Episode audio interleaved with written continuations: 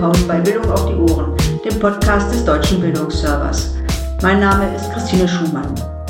Wenn wir an Lernen und Bildung denken, fallen uns meist Schule, Universitäten, Akademien oder im Falle der beruflichen Bildung Unternehmen ein. Gelernt wird aber auch in Sport- und Musikvereinen, in Jugendzentren, in Museen oder in der Natur, also an außerschulischen und informellen Lernorten. Welche Bedeutung solche Lernorte für die Bildung von Kindern und Jugendlichen haben, das ist das Thema des Bildungspolitischen Forums am 26. September 2023 in Berlin. Ausgerichtet wird es wie jedes Jahr vom Leibniz Forschungsnetzwerk Bildungspotenziale, einem Zusammenschluss von 25 verschiedenen Instituten. In zwei Keynotes und fünf Foren beschäftigen sich die Bildungswissenschaftlerinnen unterschiedlichster Disziplinen, also mit außerschulischen und informellen Lernorten und ihrer Bedeutung für Kinder und Jugendliche.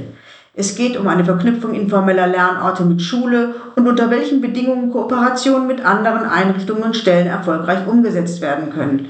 Es geht um Bildungsgerechtigkeit und gesellschaftliche Teilhabe, die das nonformale Lernen auch und gerade in der kulturellen Bildung ermöglichen kann. Es geht um Leseförderung und familiäre Lernwelten, zum Beispiel beim Thema Spracherwerb. Auch traditionelle außerschulische Lernorte wie Forschungsmuseen, Schülerlabore und Schülerforschungszentren werden genauer unter die Lupe genommen und auf ihre Gelingensbedingungen hin untersucht.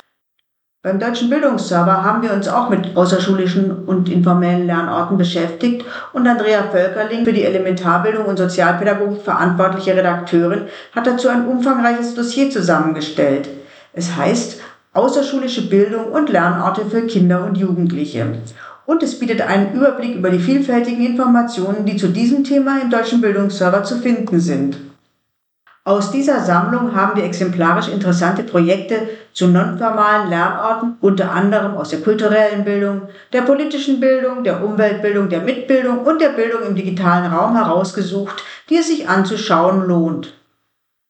Zum Beispiel zum Thema Leseförderung in der Familie, die natürlich auch ein informeller Lernort ist. Bei Lesen in Deutschland, unserem Portal zur Leseförderung, gibt es dazu eine ganze Rubrik, in der erfolgreiche Initiativen, praxisorientierte Handreichungen, hilfreiche Broschüren und klasse Buchtipps für das Lesen und Vorlesen in der Familie vorgestellt werden.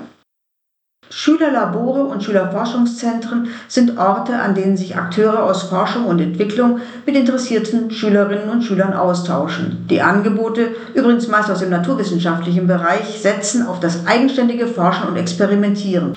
Wo es welche Schülerlabore gibt, zeigt der Schülerlabor Atlas. Er bietet eine Suche nach Schülerlaboren in Deutschland, Österreich, der Schweiz und Südtirol. Auch auf einem Bauernhof kann man lernen, vor allem wenn er sich der Bundesarbeitsgemeinschaft Lernort Bauernhof angeschlossen hat. Die BAG LOB das ist das Akronym für die Bundesarbeitsgemeinschaft, ist ein Zusammenschluss von pädagogisch arbeitenden Personen, Initiativen und Organisationen, die gemeinsam das Ziel verfolgen, den landwirtschaftlichen Alltag und die Entstehung und Verarbeitung von Lebensmitteln für Kinder und Jugendliche erlebbar zu machen. Ein wirklich spannender außerschulischer Lernort, bei dem im Rahmen der Bildung für nachhaltige Entwicklung eng mit Schulen und Kindergärten kooperiert wird. Auch hier gibt übrigens eine Karte Auskunft, wo diese Bauernhöfe liegen. Vom physischen Lernort geht es jetzt zum digitalen Lernraum und zwar zu einem Keditorial des LBL Museums für Kunst und Kultur. Das multimediale Angebot hält neben wirklich gut gemachten Informationshappen auch Spiele bereit und bringt Kindern August Macke und seine Welt der Farben auf spielerische Weise nah.